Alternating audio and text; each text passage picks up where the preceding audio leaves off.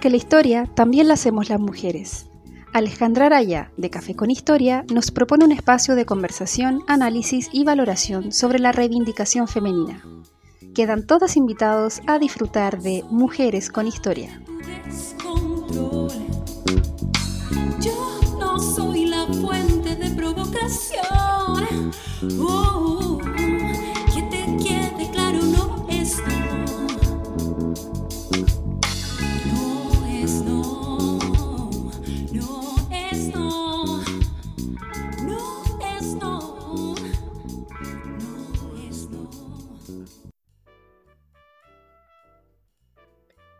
Hola a todas queridas, espero que estén muy bien. Estamos en un nuevo episodio de Mujeres con Historia, eh, abriendo nueva temporada luego de un descanso en las vacaciones de invierno, así es que eh, me encuentro acá muy fresca para eh, iniciar esta temporada con un tema que me gusta mucho. Vamos a hablar hoy día de una figura femenina tremendamente relevante para la historia de Chile, ¿cierto? Una figura tremendamente inspiradora, Amanda Labarca.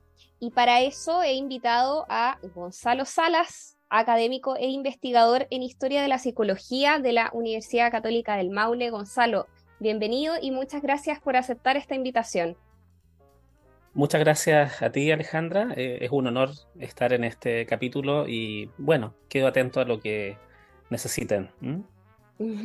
Gracias, Gonzalo. Para mí es un honor tenerte acá. Así es que eh, cuéntame primero un poquito cómo es que eh, surge esta idea, este proyecto, ¿cierto?, de llevar adelante un Fondesit, que es el que lideras tú hoy en día como investigador responsable, ¿cierto?, que se titula Amanda Labarca, lectora, escritora y crítica. Eh, cuéntame cómo surge esa idea, cómo arman el proyecto, ¿cierto?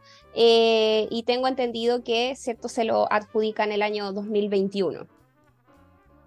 Sí, sí, es un proceso largo. ¿ah? Eh, bueno, adjudicarse un Fondesit, como bien tú sabes, eh, requiere un trabajo sostenido eh, de tiempo. Entonces, eh, probablemente es un proyecto que está en mi cabeza cambiando, mutando, haciendo giros eh, ya hace unos seis años, yo diría. ¿ah? Eh, y en ese sentido, eh, claro, uno se va ajustando después a, una serie de elementos que permiten que la investigación se desarrolle eh, con viabilidad, con sus objetivos claros y, y todo lo que implica, ¿cierto?, armar una propuesta de investigación eh, en el campo de la literatura. Mira, ahí yo creo que hay algo interesante. Ya, yo provengo del mundo de la psicología, que es mi disciplina a la base. Después yo hice un doctorado en educación, pero siempre me interesaba la historia. Entonces hay una confluencia de disciplinas, ¿ya? O sea, en primer lugar está la psicología, la educación y la historia. Eh, Amanda Labarca fue profesora de castellano, cierto que es su grado, eh, pero fue nombrada primera profesora extraordinaria de psicología, que es el año 1922. De hecho, se cumplió el año pasado el centenario de ese rol asignado, que es eh, pionero en toda Latinoamérica. Justamente psicología, pero más allá de eso es que es la primera profesora universitaria, ¿ya? Ahí hay algunas luchas y batallas pequeñas que no son enormes, ¿cierto? En torno a la fecha, a la data, a otros nombres, a otras mujeres, pero con toda propiedad Amanda Labarca es una pionera en ese aspecto. Desde ahí eh, empezamos a mirar qué es lo que se ha hecho sobre ella, qué es lo que no se ha hecho, qué es lo que tenemos, eh, cuál es la investigación que se cuenta sobre ella. Eh, han, han pasado varios hitos, ya como el que te cuento. O sea, en la Universidad de Chile publica una antología bien, bien interesante, eh, 2019, si no me equivoco, pero en los últimos años. Después está la edición el año pasado, la reedición de ¿A dónde va la mujer? de la Universidad Austral de Chile, en la colección de Patrimonio Institucional, que este libro es de Amanda Labarca del 34. Tenemos también eh, el libro de María Victoria Peralta, eh, con prólogo de Sonia Montesinos sobre la primera infancia y la educación. Bueno, hay un libro de, de Ana María Stuben y así. Eso en los últimos años, ¿ya? Entonces hay un, un trabajo en boga sobre Amanda Labarca eh, que está ahí, pero nos dimos cuenta, y, y disculpa el, el tiempo para, para poder introducir lo que tú me preguntas, que había muy, muy poco sobre el entramado literario de Amanda Labarca. Y ahí surge el proyecto. ¿ya? Eh, como soy psicólogo, doctor en educación, no eh, tengo un conocimiento cabal de literatura, me lo quisiera, ¿cierto? Estoy haciendo todos mis esfuerzos. Eh, construí un equipo con destacadas y destacado eh, investigador. Eh, está Montserrat Arres, eh, Damaso Rabanal y Eda Hurtado. quienes se especializan en el campo, en el tema de las letras, y desde ahí, ¿cierto?, armamos esta propuesta de relevar cuatro obras del complejo literario de Amanda Labarca, ¿cierto?, en sus inicios, principalmente en los inicios. Ella muy jovencita, ¿cierto?, empieza como a, a, despuntar en esta línea y a desplegar todas sus aptitudes y un trabajo intelectual muy profundo. ¿Mm? Oye, súper interesante, Gonzalo. Eh, además que igual, bueno, me imagino que, les interesó quizás explorar esa beta más literaria, ¿cierto? Eh, porque me gustaría preguntarte primero, como ya para que vayamos eh, difundiendo, divulgando un poquito la figura de Amanda Labarca, ¿quién fue efectivamente Amanda Labarca? ¿Qué hizo? ¿Qué funciones tuvo? ¿Cierto? ¿Cuál fue su principal rol? Porque en general eh, hay muchas personas que escuchan el nombre de Amanda Labarca y no les parece una figura tan conocida, quizás como otras mujeres importantes del siglo XX en Chile, como la, propia Gabriela Mistral, por ejemplo, ¿cierto? Eh, o incluso figuras más antiguas que han destacado, digamos, en esta línea más feminista como Eloísa Díaz, ¿cierto? Eh, o, o, Cafarena. Eh, cuéntanos un poquito qué, quién, quién, fue efectivamente Amanda Labarca eh, y por qué crees tú que, quizás ha destacado más en otros roles, ha sido más conocida en, algunos aspectos más que en otros.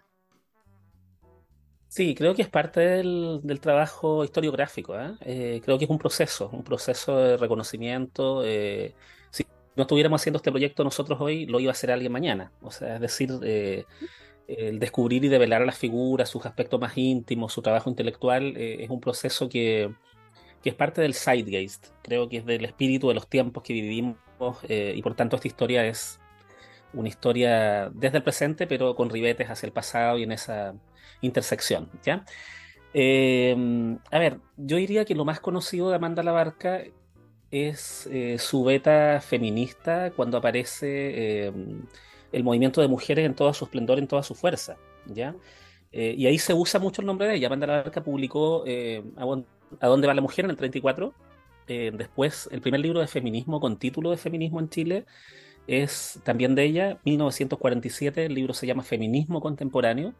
Imagínate, Alejandra, esto de dos años antes de, eh, del segundo sexo de Simón de Beauvoir. O sea, ahí hay un hito tremendo. O sea, uno se pone a pensar la época, se pone a pensar de que desde Chile sale este libro. Eh, es una cosa muy, muy importante. Pero aún así, cuando tú me preguntas eso, yo me quedo dándole vueltas porque aun cuando este tema es muy conocido para quienes se dedican a la historiografía de género, claro. e incluso desde el otro ámbito eh, político relevante de Amanda Labarca, la historia de la educación, que son como las dos vetas principales. Eh, si, es, si, eso ha costado revisarlo, relevarlo, imagínate con la beta literaria. Claro. O sea, es decir, nos ha costado posicionar a una Labarca feminista educadora, que claro, aparece su nombre, aparece su imagen, hay un colegio con su nombre hoy día, hay una calle, ¿cierto?, donde está la NID, ¿cierto? Tenemos eh, una cátedra en la Universidad de Chile y así, ¿m? podemos, eh, una condecoración, ¿m? Pero lo que nos falta es, profundizar en su ideario. ¿ya? Yo diría que hoy día estamos haciendo esta entrevista, ¿cierto?, muy, preliminar, en algún momento podríamos trabajar un poco más en en el ideario de Amanda Labarca, ¿cierto? Conocer un poco su pensamiento, eh, cuáles fueron su, sus principales ideas, qué temas metió, ¿cierto?, a la, a la educación nacional. Y ella no estuvo exenta de críticas. ¿eh? De hecho, un libro del año 43, un libro súper polémico, eh, porque Tancredo Pinochet eh, la critica muy fuerte con un prólogo de Volodia Teitelboim, y la tratan, ¿cierto?, de una mujer estoy buscando la palabra precisa para no, no, equivocarme, pero que intentó, a juicio de ellos, eh, generar un blanqueamiento del pueblo chileno. O sea, hay una crítica como hacia un, una mirada racialista de la obra de la barca. Entonces, es una mujer que tuvo eh, en su época eh, un trabajo muy fuerte, también fue criticada.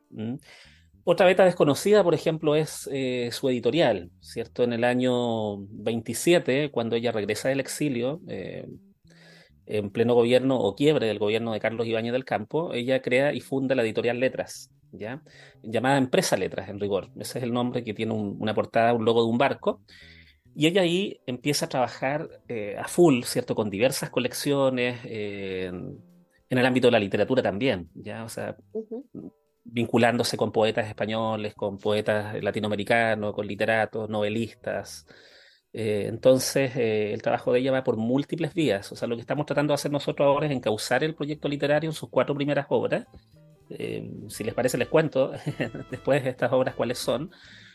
Eh, pero hay mucho más, o sea, hay mucho más. Hay, hay Amanda, yo diría, para rato, ¿ah? O sea, hay, hay para hacer varios proyectos. Ya estamos nosotros con tres, cuatro proyectos más sobre ella, así que eh, creo que este es un inicio, a pesar de que hay en paralelo iniciativas y artículos que uno ve pasar, nuevas publicaciones en torno a, como las que mencioné al principio, a la autora.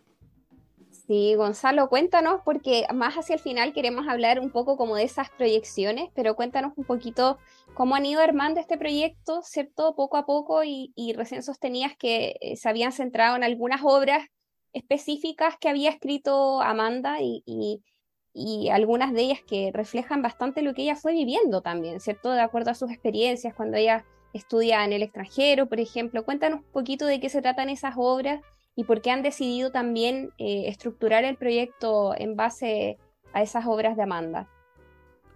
Sí, eh, bueno, lo primero que hicimos fue revisar eh, los libros que ella publicó, o sea, decir cuáles fueron las obras principales, o mirar los hitos. Eso no está difícil encontrarlo, está en muchos lados, ¿ah? O sea, uno va a diversos sitios incluso eh, y encuentra un poquito las obras principales de Amanda la Barca. Lo que hicimos fue detectarlas, seleccionarlas, leerlas, eh, complejizarlas eh, y analizarlas en su, eh, en el género, ¿cierto? Que, desde el cual participa cada una de ellas. Mira, en 1909 eh, el primer texto se llama Impresiones de Juventud, que son dos conferencias de Amanda, en, una en el Ateneo y otra en la Universidad de Chile, sobre la poesía y la novela hispanoamericana.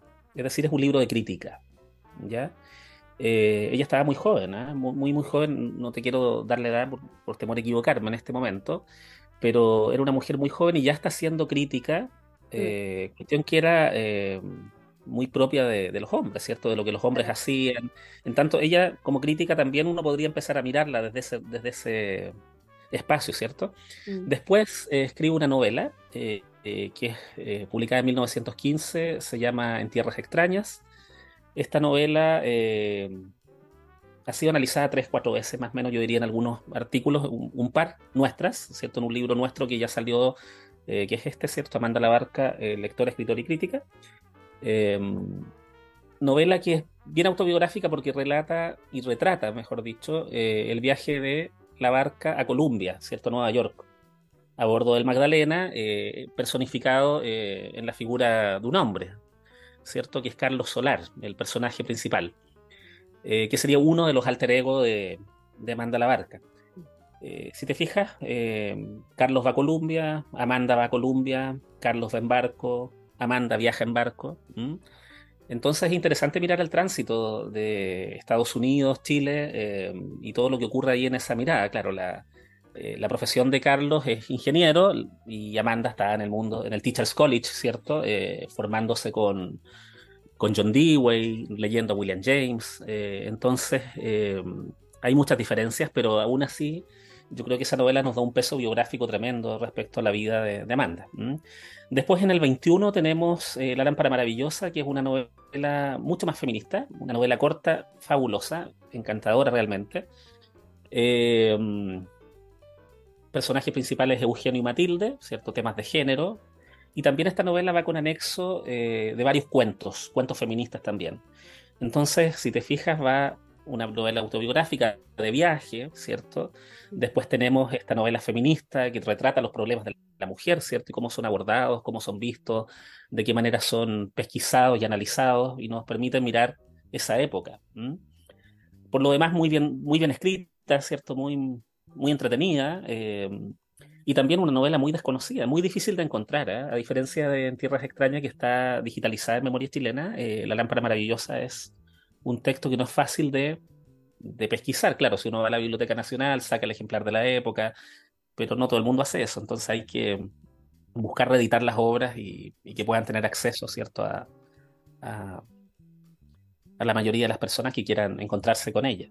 Y termina este, este proyecto nuestro en el 45 con, con Desvelos en el Alba. Digo en el alba y lo recalco porque mucha gente a veces lo lee como Desvelos en el alma. ¿sí? Uno se confunde al leerlo rápido. Y claro, esa es su esfera más íntima, ya su esfera más íntima y están sus pensamientos, sus ensayos. sus dolores, ¿ah? su- sus angustias. Y es muy poquito lo que ella nos deja de eso. Entonces, ese libro muy pequeño, eh, publicado por Cruz del Sur, eh, nos muestra el fárrago de sus papeles, como dice González Vera en el prólogo, sus papeles más íntimos que él, él en su amistad logró conseguir que ella los publicara. Claro. Oye, pero qué eh, multifacética de alguna manera, ¿cierto? La, la obra de, de Amanda.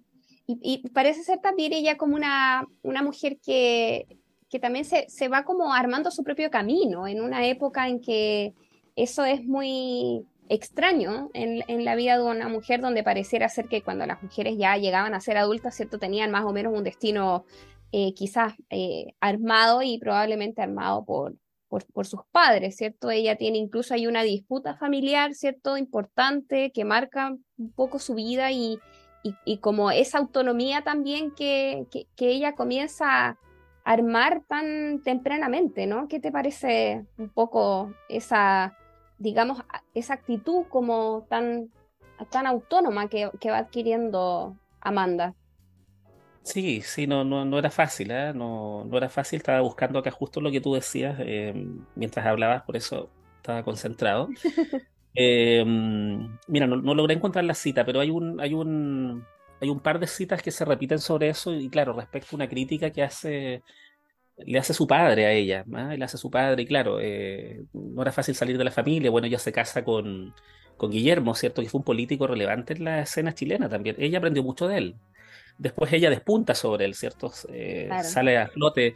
Eh, en algún momento nosotros estamos pensando en un artículo llamado El otro la barca, ¿cierto? Guillermo. ¿ah? Generalmente eh, se piensa en los hombres por sobre las mujeres. Eh, aquí es al revés, ¿cierto? Es la mujer la que despunta sobre el hombre. Eh, pero él fue un político importante, fue triple mi- ministro de Estado, pero a la vez un hombre que también está silenciado hoy día. Y probablemente está silenciado por la figura de Amanda. O sea, es ella quien lo va llevando él, es ella quien lo guía pero ella se sentía inferior a él, por ejemplo, en materias de literatura, y ella lo dice abiertamente, plantea, eh, bueno, Guillermo es el que puede hacer estas obras, él había escrito Mirando el Océano, una novela muy aclamada por la crítica, muy, muy valorada. Eh, y claro, yo creo que ella, eh, cuando se dedica al ensayo educativo, al ensayo social, a la crítica, eh, va como tratando de, de alguna forma de suplir esto de que la novela para ella era algo más complejo, ¿cierto? Había como una... Siento yo que hay una inferioridad en ella respecto a, a cómo hacer una novela. Las novelas son muy buenas, las dos que ella publicó. Al parecer quedaron novelas eh, eh, que ella nunca publicó, o sea, que quedaron ahí, ella dice en varias entrevistas, yo tengo dos novelas más, pero que no, no las voy a publicar, no van a salir. Y ahí está eso, te das cuenta de decir, ella se, sent- se sentía más cómoda en el ensayo educativo. ¿m? Eh, Hizo muchos libros ahí, en el ensayo feminista también más adelante, y- pero el mundo literario yo creo que para ella era esta, este placer inicial, esta cuestión más íntima que le permitía expresarse, sacar lo que ella sentía, expresar su, toda su intensidad también. Claro, claro, pero al mismo tiempo quizás un espacio donde se sentía más insegura, más vulnerable y donde... Absolutamente, sí, absolutamente. Eh, recuerda que estaba el círculo de los 10 en la época, eh, Claro. solamente hombres. Eh, después, claro, Gabriela Mistral logra el Nobel, pero eso no fue lo que, lo que venía pasando, ¿cierto? Previamente. ¿ah? La historia de Amanda con Gabriela también es un tema que da para un capítulo especial, o sea, también la relación de ellas es un tema súper, súper interesante que pasa por amor, pasa por odio, por críticas, por una serie de correspondencias y cartas ahí que son eh, están cruzadas, así que estamos ahí con harto material eh, trabajando eh, y analizando. siempre cuando se hace un proyecto uno descubre nuevas cosas, entonces ya estás haciendo este, pero estás pensando el que viene, estás como trabajando en cumplir los objetivos, cerrando las metas, pero al mismo tiempo estamos pensando en, en otros desafíos. Sí, eso es lo interesante también de investigar, cómo se van abriendo en el camino otras vetas que, que a, veces dan paso, ¿cierto?, a, a- a otras investigaciones. Eh, Gonzalo, ¿tú crees que, eh, estoy pensando un poquito como eh, en la actualidad, ¿cierto? Todo esto, de las, las figuras femeninas en la historia de Chile, ¿cierto? Que han como venido a recobrar un poco relevancia, importancia en la actualidad y que van muy en consonancia también con el desarrollo del movimiento feminista, ¿cierto? ¿Tú crees que eh, en la actualidad estamos viviendo un, resurgir de la figura de Amanda Labarca? Te lo pregunto más que nada porque, bueno, tenemos el proyecto de ustedes, ¿cierto? Eh, y también han aparecido otras iniciativas, ¿cierto? En esta misma contemporaneidad, como esta obra de Manuel Ariarzún que se estrenó hace unos meses, ¿cierto? En el Centro de Extensión del Instituto Nacional.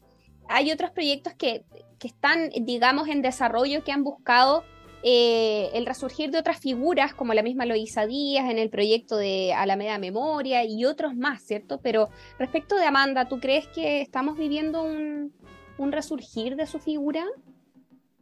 Sí, absolutamente, absolutamente. Si te fijas, Gabriela Mistral tiene hoy día cuántos, eh, tres, cuatro museos entre casas, museos.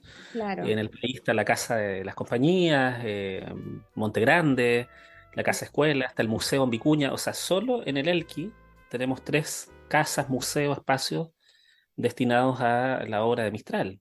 Claro. Eh, el Museo de la Educación en Santiago, que lleva su nombre, ¿cierto? Eh, ya hay cuatro. Siempre me pregunté eso, y ahí está lo que tú dices, ¿por qué no pasa lo mismo con la barca? O sea, yo he ido coleccionando desde hace unos siete años atrás, ocho años, todo lo que encuentro sobre la barca, es decir, eh, opúsculos, cuadernillos, cartas, eh, libros usados, viejos, eh, incluso diarios donde se, habla sobre, donde se habla sobre ella, no solo lo que publica ella. Entonces he ido manteniendo en mi poder una colección súper interesante, que es un archivo labarquista bien potente, ¿ya? Un trabajo personal ahí, que claro, ha dado lugar a este proyecto, pero acompañado de muchas otras personas, ¿cierto? Ya yo te mencionaba a los co y a las co-investigadoras, pero hay mucha otra gente que me sería imposible nombrarla en este, en este espacio, así que les pido disculpas si me escuchan, ¿ya? Eh, pero sí, hay, hay, un surgir y un resurgir. Eh, ojalá tengamos un museo en algún momento, al menos un museo digital vinculado a la obra de, de Amanda la Barca, archivos abiertos. Eh, pronto con Andrea Sanzana vamos a publicar un, un archivo, ¿cierto?, sobre la barca eh, que está por salir, que es un resultado de este Fondesit, eh, que son las mismas fuentes que van alimentando la investigación, las vamos a mostrar, vamos a decir, mira, esto es lo que hemos ido pesquisando, pero pensamos que ese archivo eh, va a tener una versión 1 en este Fondesit, después va a salir una versión 2, 3, 4, y probablemente en 10 años más tengamos el tomo 10, y el que la energía nos da es un sueño, ¿cierto? Pero porque uno donde va a encontrar algo sobre la barca. Tú conversas con un, ahora hace poco en un congreso en Paraguay con una colega brasileña, me dice, mira, ¿y por qué no hacemos, me decía la colega, la barca y Brasil? Te encontré 20 fuentes de la barca y Brasil. O sea, notas en la prensa brasileña. Un amigo ecuatoriano me manda cuatro vínculos de la barca en Ecuador. Después uno va a España y los españoles te dicen, no, acá hay una biblioteca donde vas a encontrar 5, 6, 10 libros de la barca eh, y hay algunas cosas distintas que no están en Chile. Entonces, claro, eh, es un proyecto del nunca acabar, o sea, nos falta una biografía intelectual sobre ella también, eh, nos falta un museo, un archivo complejo, eh, y posicionarla como México posiciona a Frida Kahlo, por ejemplo, como Polonia posiciona a Marie Curie, ¿ya? que la podamos conocer, que todas las chilenas y chilenos tengan acceso a público a su obra. Eh, por ahí hay otro proyecto adjudicado que no tengo la autorización todavía para poder eh, mencionarlo, ¿cierto? Eh, muy reciente, ¿cierto? Un fondo vinculado a mujeres públicas, ¿ya? Ya se dará a conocer en su, en su momento. Y así, ¿ya? y bueno, y tú misma, Alejandra, estás participando, ¿cierto?, de esta, de esta iniciativa con, con el Archivo Bello en torno a recuperar la biblioteca personal de, de Amanda Labarca y Guillermo, ¿cierto?, de ambos que está dispersa en el Archivo Bello pero que eh, en un trabajo de equipo también y con la venia, el apoyo eh, de la directora del Archivo Central Andrés Bello, estamos eh, avanzando en eso, que también lo daremos a conocer en, en, el momento indicado, ¿cierto? Así que hay muchas cosas, mucho más, así que creo que no va a parar este impulso labarquista. Eso. Oye, súper, súper interesante, porque pensaba mientras te escuchaba ahora que Claro, cuando decías como que tra tratemos acá en Chile de hacer un poco lo que han hecho los polacos con Marie Curie o los mexicanos con Frida Kahlo, ¿cierto? Que ya adquieren relevancia eh, eh, no, solo nacional, sino continental, incluso global, sí, universal, ¿cierto? Eh, Claro. acá es como que pareciera que nos quedáramos solamente con, con quienes han adquirido grandes premios internacionales, ¿cierto? O, o que han logrado grandes triunfos, en definitiva. Eh, que no es el caso particular de Amanda Labarca, pero que sigue siendo igualmente una figura importante, inspiradora, ¿cierto? Y de la cual pareciéramos tener una deuda histórica también, ¿cierto? Respecto de, su figura, de su, de su aporte, de su gran contribución a tantas áreas. Sí, es un problema de, investigación, es un problema de patrimonio, patrimonio cultural. Eh, si vamos más allá, ya no solo nombrando figuras femeninas como Marie Curie y Frida Kahlo, son las que se me vinieron a la mente, ¿cierto? Y uno la compara también con figuras masculinas. O sea, pensemos lo que ha hecho Francia con Michel Foucault. Claro. O sea, es decir, uno levanta una piedra y encuentra un libro en cualquier librería de probablemente muchos lugares del mundo. Eh, no hay, no hay una librería donde no hay un libro de Michel Foucault. ¿Por qué no podemos empezar a meter más libros de Amanda Labarca, al menos en nuestros estantes en Chile?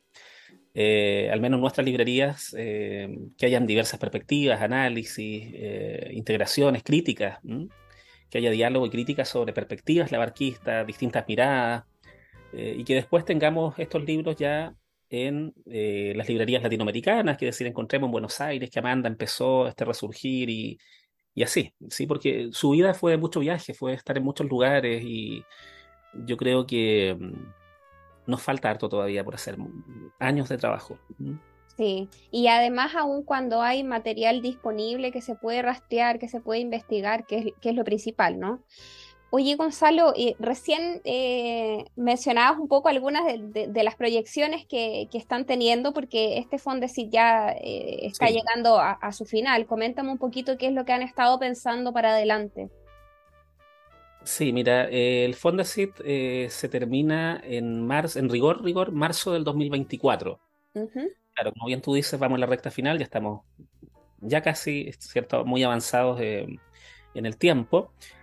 Eh, así que nada, por ahora, mira, hay un, metas que cumplir básicas del, del proyecto, que es eh, sacar los artículos científicos que, o académicos, mejor dicho, que necesita el proyecto. Ya hay uno publicado, ¿cierto?, en la revista Bajo Palabra.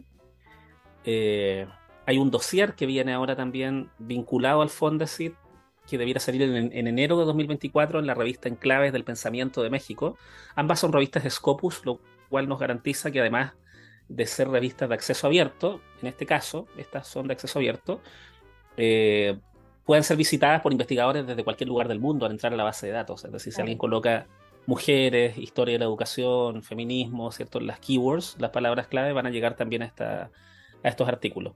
Entonces están esos dos artículos, hay otro eh, en proceso de, de Montserrat Arre que está en evaluación. eh, tenemos también el libro que publicamos, que ya les comentaba, viene un segundo libro, también editado ahora por Montserrat. Eh, tenemos también tesis, eh, tesis guiadas o co-guiadas por los investigadores, ¿cierto? Por eh, Eda Hurtado eh, en Valparaíso, por Damaso Rabanal en Valdivia.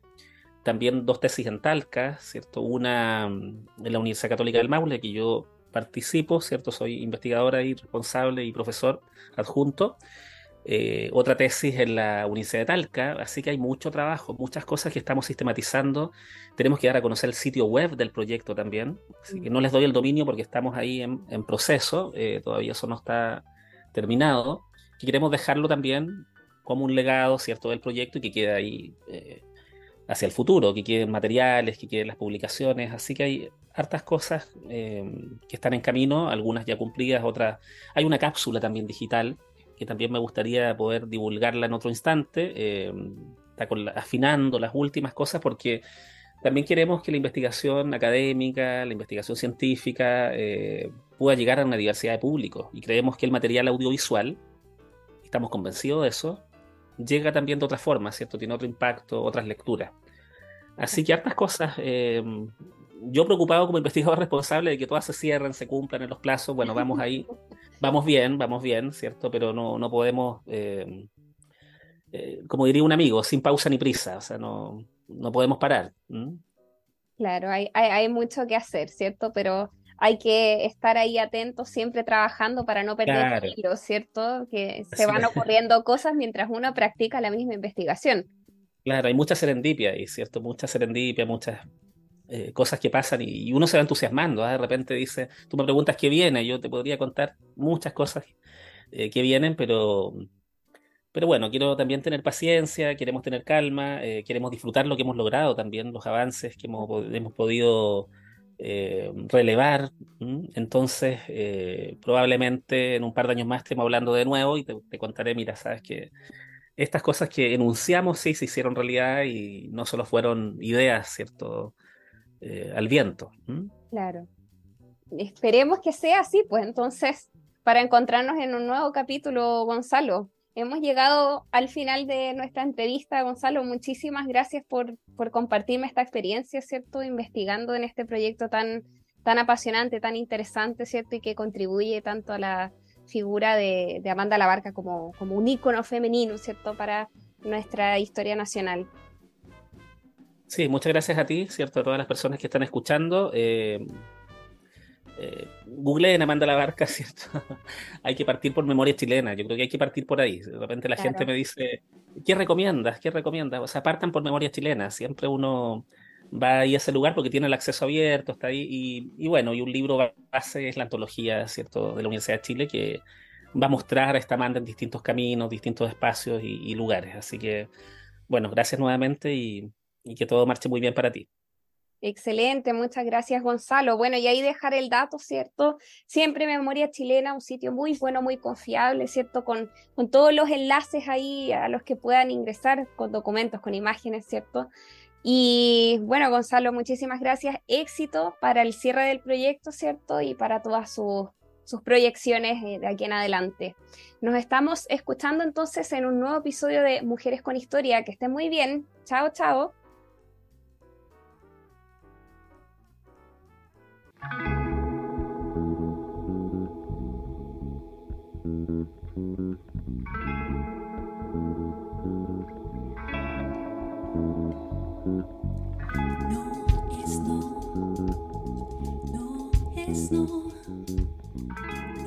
Por hoy la conversación se ha terminado, pero seguiremos alzando la voz por las que ya no están, junto a Alejandra en una próxima dosis de Mujeres con Historia. Yo no